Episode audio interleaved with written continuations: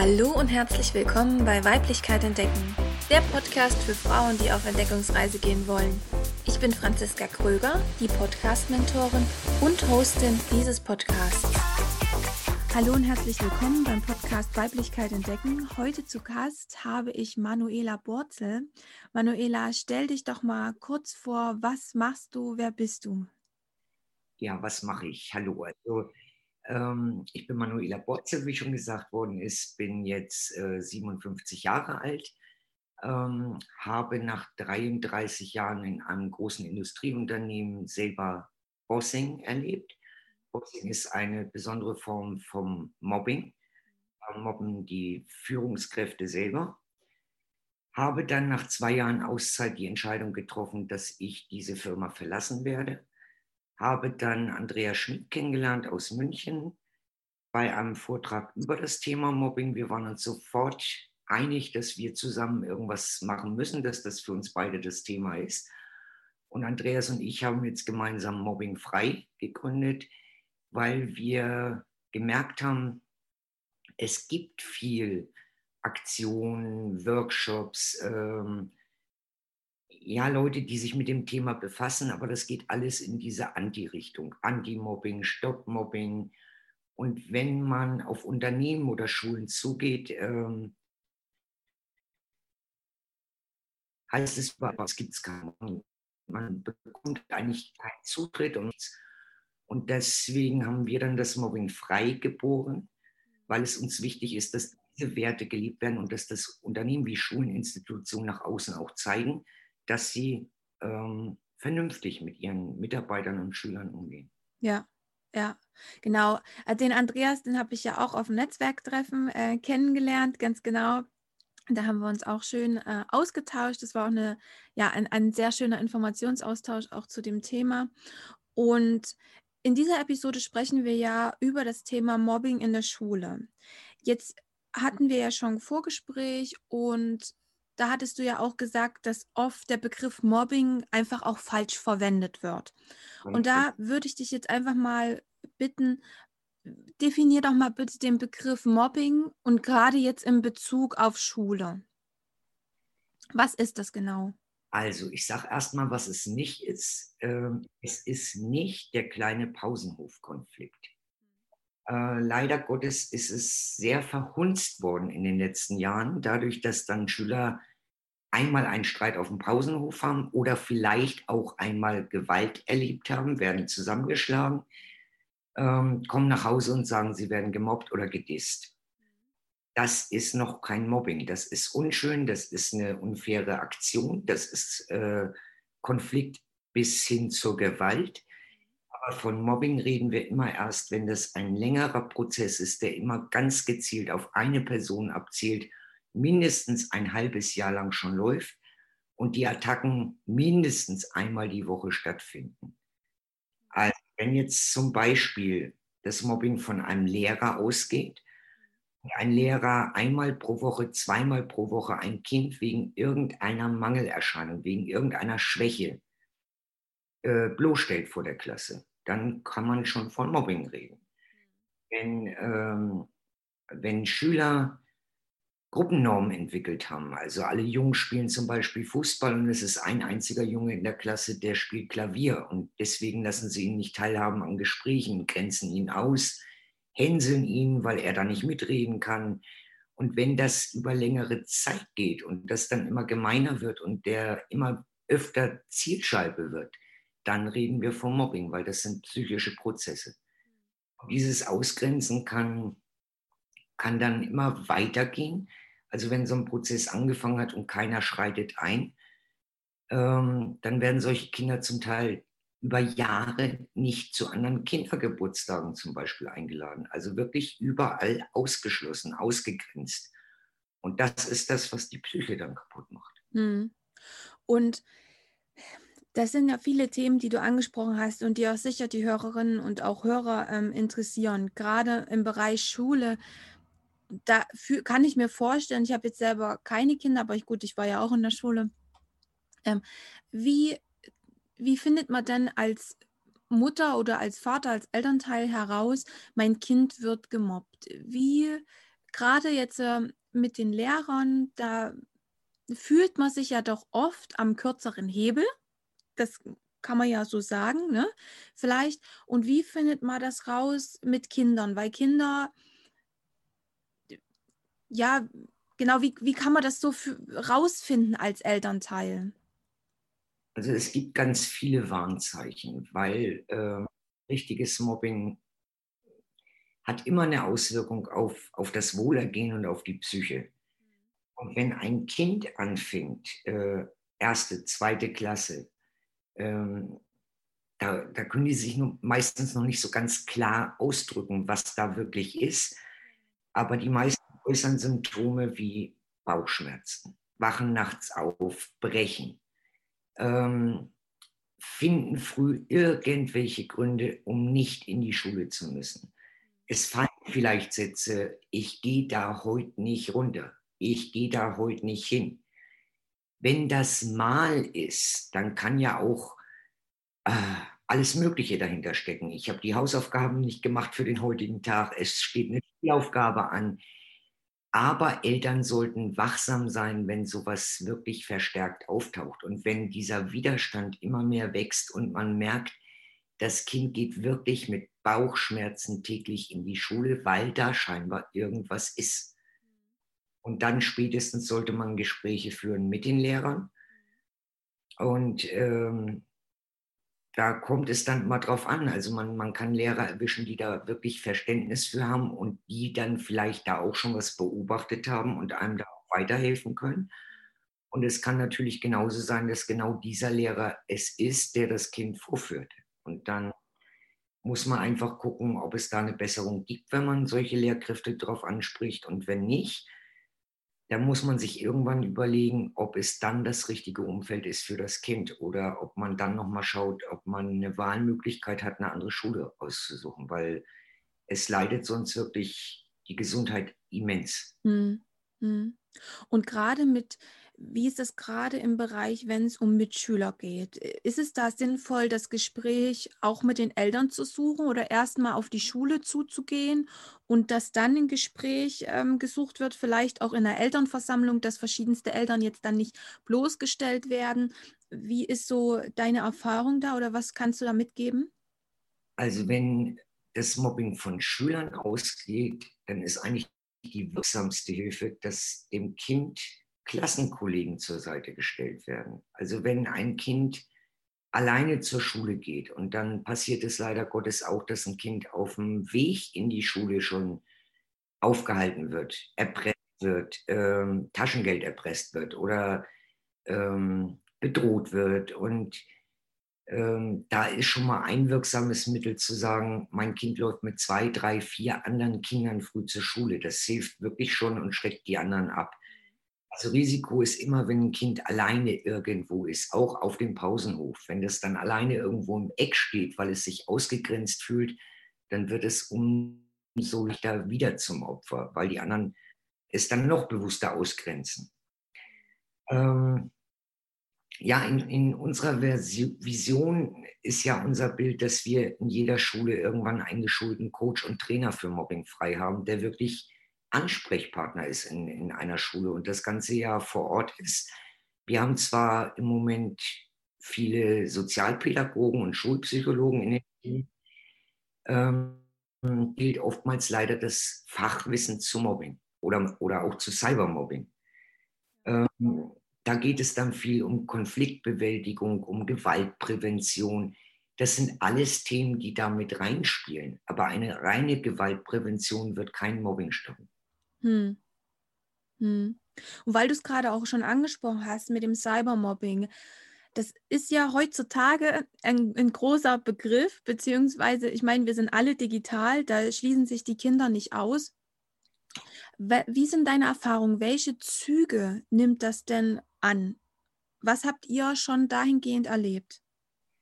Das wird gravierend ansteigen, weil die Digitalisierung in Deutschland lange Zeit nicht ernst genommen worden ist die Schulen leider lange Zeit das Thema komplett auf Seite geschoben haben.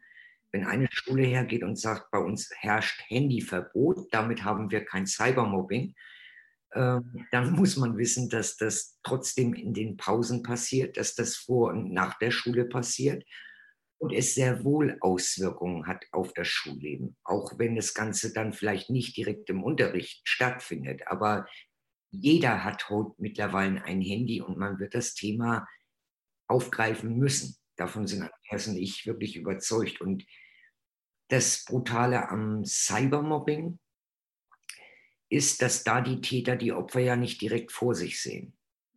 Und umso brutaler sind da die Aktionen, die über Cybermobbing laufen. Das kann über WhatsApp-Gruppen, über sämtliche Messenger-Dienste, sonst wie stattfinden.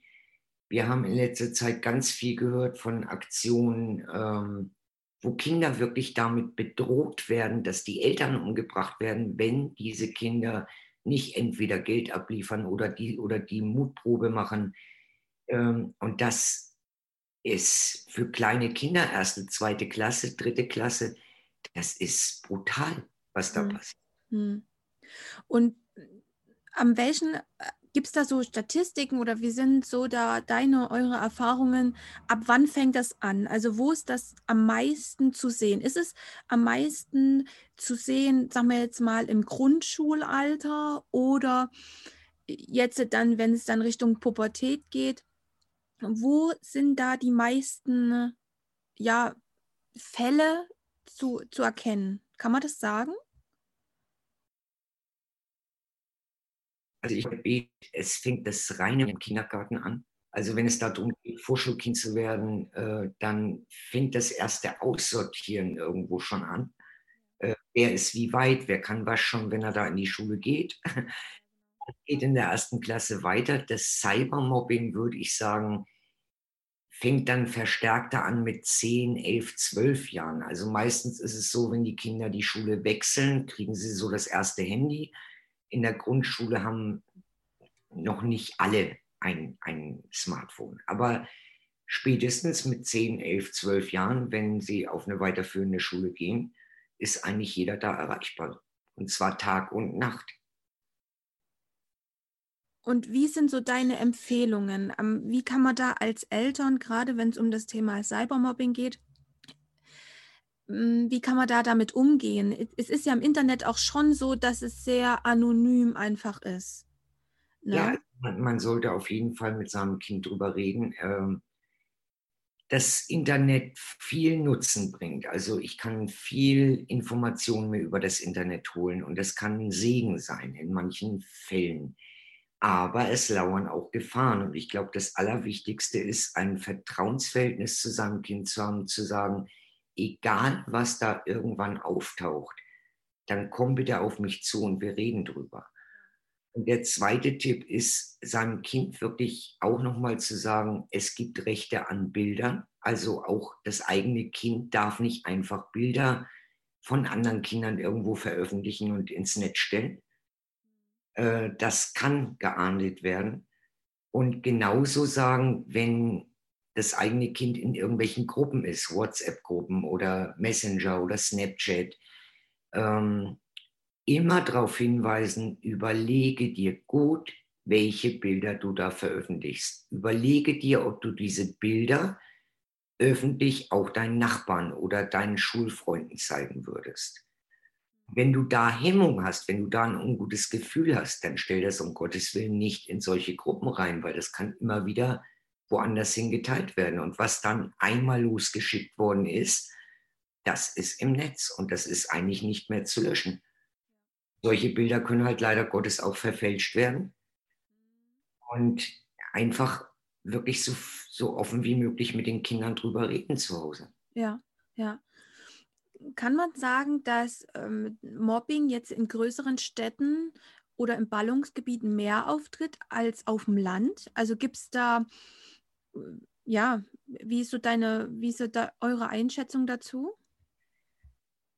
Ja, mit Sicherheit wird es in Großstädten mehr sein, weil dann noch mehr ähm, Menschen aufeinander prallen.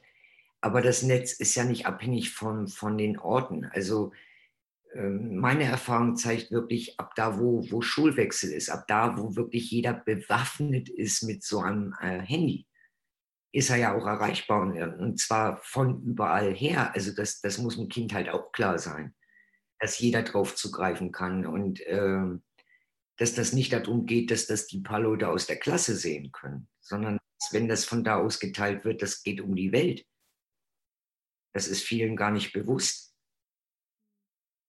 Und auch da, und auch da zählt natürlich, wenn, ähm, wenn Kinder sich halt dann verändern, also wenn Kinder aufhören zu reden, wenn die stumm werden, wenn man merkt, die haben vor irgendwas Angst, ähm, dann können das immer Hinweise sein, dass sowas dahinter steckt. Und da muss man einfach mal genau gucken, ähm, wie viel Zeit verbringt das Kind da eigentlich alleine am Handy und was macht es da dann eigentlich und was passiert da? Hm. Ja. Also vielen Dank erstmal für die, für die vielen, vielen Tipps und äh, auch für deine, für deine Erfahrung, die du geteilt hast. Wie sieht oder wo noch eine Frage, wo seht ihr gerade in Schulen ähm, den Nachholbedarf, ähm, dass da mehr drauf geachtet wird und dass auch die Schule sich da mehr in der Verantwortung sieht? Also das eine habe ich ja vorhin gesagt, im besten Fall wäre an jeder Schule ein Coach und Trainer für Mobbing frei weil dieser geschult wäre zu all diesen Themen. Also wir schulen in dem Coach und Trainer alles, was es zum Thema Mobbing, Bossing und Cybermobbing gibt. Und ähm, gerade das Thema Cybermobbing ist bisher sehr vernachlässigt worden in den Schulen. Ähm, wir machen ja auch noch Zertifizierungen, also unabhängig von dem, was wir ausbilden. Und in jeder Zertifizierung wird sich das ja alles angeguckt in einer Institution, auch in einer Schule. Also wie sind die Räumlichkeiten, wie ist das Klima? Also man, man kriegt das ja mit, wenn man mal auf den Pausenhof geht, welche Wortschätze werden da verwendet, wie gehen Kinder untereinander um, ähm, wie redet eine Pausenaufsicht mit den Kindern. Das, da hört man schon viel raus, wenn man sich da mal die Zeit nimmt und, und zuhört sind Toiletten äh, beschrieben mit Schimpfwörtern oder so, dann zeugt das immer von einem nicht so guten Klima da. Egal aus welchen Gründen, ob das dann gegen andere Kinder geht oder gegen Lehrer geht, äh, aber es sind immer Warnsignale, wenn sowas äh, aufzufinden ist. Wir haben in jeder Zertifizierung einen zwei- bis dreistündigen Vortrag mit eingebaut, eben über diese ganzen Themen, weil wir der Meinung sind, man kann es ja nicht einfach verbieten. Also gerade auch das ganze Thema Handys. Aber es gehört an jeder Schule Information, also informiert. Ähm, wofür nutze ich so ein Handy wirklich? Wo bringt es mir wirklich einen Vorteil? Aber wo lauern die Gefahren und wo und wie kann ich mich als Kind dann schützen? Auf was muss ich da aufpassen? Hm. Ich denke, es, ähm, es ist auch wichtig dafür, ein Verständnis, einfach wie du es vorhin auch schon gesagt hast, ein Verständnis zu wecken. Also ein Verständnis bei dem Kind, was das bedeutet, ja, im, zu posten, was es bedeutet, ähm, ja, Bilder zu veröffentlichen. Ich meine, es sind alles Kinder und sie haben auch eine gewisse Unbeschwertheit und das Internet bietet einem viele Möglichkeiten. Aber auch trotzdem in Verständnis zu wecken, im Sinne von auch, wie gehe ich mit anderen Menschen um? Ja. Ne? Also, ne? also man kann ja nicht sagen, und damit möchte ich ja auch gar keinen irgendwie ähm, ankreiden, und das willst du sicherlich auch nicht, ähm, dass natürlich da auch eine gewisse Grundkonstitution dazugehört. Was bekommt man mit? Ne? Von vielleicht auch zu Hause oder was ist Umfeld? Ist ja nicht zwingend zu Hause, sondern es kann ja auch der Freundeskreis sein. Ne? Ja, und, und äh, ich denke, es ist genauso wichtig, ein Verständnis bei den Tätern äh, zu wecken. Also viele wissen gar nicht, was das mit ihren Opfern macht. Ähm, hört sich jetzt blöd an, aber gerade bei Cybermobbing sehen sie die Opfer halt nicht. Und die halten das in dem Moment für, für einen tollen Scherz. Ja, und, und dass so ein Kind aber äh, im schlimmsten Fall so weit getrieben wird, dass es äh, Selbstmord macht, das ist vielen Kindern wahrscheinlich und Jugendlichen nicht bewusst. Und ich glaube, darüber muss man einfach mal offen reden, auch in Schulen, um zu sagen, ey Leute, wenn, wenn das nicht aufhört, ähm, das gibt immer zwei schlimmste Fälle nach langem, jahrelangem Mobbing. Also es, es passiert nicht selten, dass sich wirklich Kinder und Jugendliche umbringen danach und die andere Seite läuft irgendwann amok. Also es entsteht ja immer Hass irgendwann und Wut, weil man sich nicht wehren kann, weil man dem so ausgeliefert ist, weil keiner zuhört, weil, weil ich gar nicht weiß, was, was ich da selber noch tun kann. Und, und die einen richten es dann gegen sich selber und die anderen äh, wissen sich irgendwann nicht mehr anders zu helfen und, und kriegen den, die Wut auf alle Mittäter und Mitläufer und alle, die ihnen das angetan haben. Ähm, ja, und gehen im schlimmsten Fall dann da rein und, und laufen amok. Also es ist in Amerika zwar fast noch mehr wie hier, weil da die Waffen leichter zu besorgen sind, aber es hat auch in Deutschland schon genügend Fälle gegeben. Und leider Gottes taucht das dann auch immer nur dann in den Medien auf, wenn solche ganz schlimmen Fälle passieren statt mal eine sachliche, gute äh, Informationsreportage darüber zu machen, wie man das vielleicht vermeiden kann und nicht immer erst, wenn es zum Schlimmsten gekommen ist. Ja, ja, ja. Ja, da bin ich ganz bei dir. Da bin ich ganz bei dir. Wir hatten ja im Vorgespräch auch schon mal darüber gesprochen, was so der Unterschied zwischen Mobbing und Hänseln ist. Das kennt man ja so aus der Schule. Und ähm, da danke ich dir auch nochmal, dass du das am Anfang auch nochmal beschrieben hast, was genau Mobbing auch bedeutet und ähm, ja, wie einfach auch genau die Definition ist, damit man das auch für sich und vielleicht auch seine Kinder ein bisschen anders einschätzen kann oder genauer auch einschätzen kann. Was ist das jetzt wirklich? Und natürlich ähm, das Wissen, was die Hörerinnen und Hörer ja hier mitbekommen, ist ja auch ähm, eine sehr, sehr gute Grundlage, um sich mal seine eigenen Kinder anzuschauen ähm, und auch zu gucken, kann man da jetzt, ist da was? Äh, wie gehe ich damit um? Spreche ich da mit der Schule oder wie, wie ist da so der weitere Weg? Ne?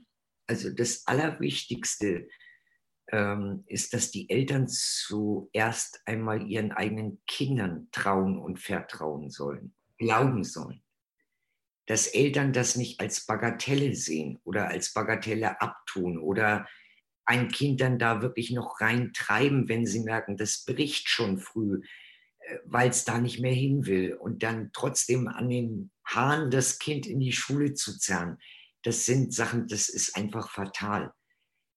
Ähm, es sollte Gespräche geben mit den Lehrern, aber man, man muss als Eltern auch immer ein eigenes Bild von seinem eigenen Kind behalten und nicht alles glauben, was einem da dann vorgeschlagen wird. Also es sind oftmals gut gemeinte Ratschläge. Wenn sich Lehrer nicht zu helfen wissen, ähm, dann wird ganz oft empfohlen, ja, dann gehen Sie mal zum Jugendpsychologen. Mit dem Kind stimmt halt irgendwas nicht. Und leider Gottes kriegen dann sehr viele Ritalin verpasst. Ähm, wo ich bei vielen den Eindruck habe, die sind zwar etwas lebhafter wie der Rest der Klasse, aber ob das ein Ritalin-Fall ist, bezweifle ich einfach. Und da einfach seiner inneren Stimme auch vertrauen. Wenn ein Lehrer sagt, na, ihr Kind wird nie rechnen können oder nie schreiben können, ähm, dann sollte man doch zu Hause eigene Beobachtungen gemacht haben, wie es sich als solches dann verhält und welche Stärken es ansonsten noch hat. Und dann lieber gucken, hm, wie kann ich dafür sorgen, dass das Kind diese Fähigkeiten trotzdem erwirbt? Und da ist manchmal dann wirklich ein Schulwechsel eine Möglichkeit. Also es gibt ja auch andere Formen von Schule, wie Montessori oder so, wo einfach anderer Zugang zu gewissen Themen nochmal äh, möglich gemacht wird. Ähm, wenn, wenn es natürlich so ist, dass ein Kind dann schon in Depressionen abrutscht oder so, dann muss ich mir mit Sicherheit therapeutische Hilfe holen oder Experten, die sich damit halt auskennen. Aber nicht jedes Kind, was ein bisschen lauter und lebhafter ist, ist ein Fall für einen Psychologen und Ritalin. Ja, ja. Ja, vielen Dank. Das waren auf jeden Fall sehr, sehr gute Schlussworte. Und ich bedanke mich für deine Zeit und ähm, es gibt ja noch eine weitere Episode. Genau. Nächste Woche, da sprechen wir über das Thema äh, Mobbing, Bossing im Erwachsenenalter. Und ich danke dir. Ich bedanke mich für die Einladung. Was ja, und wünsche dir erstmal noch einen schönen Tag. Und ich bin mir sicher, wir konnten viele oder du konntest viele wichtige Impulse setzen und auch etwas zum Nachdenken anregen. Ich bedanke mich. Und wenn irgendwie noch Fragen aufkommen sollten, äh, kann man sich jederzeit an Andreas Schmid und mich wenden. Genau. Genau. Ich verlinke euch auch und eure Seite mit, mit im Text und mit in den Show Notes. Es ist einfach ein total wichtiges Thema.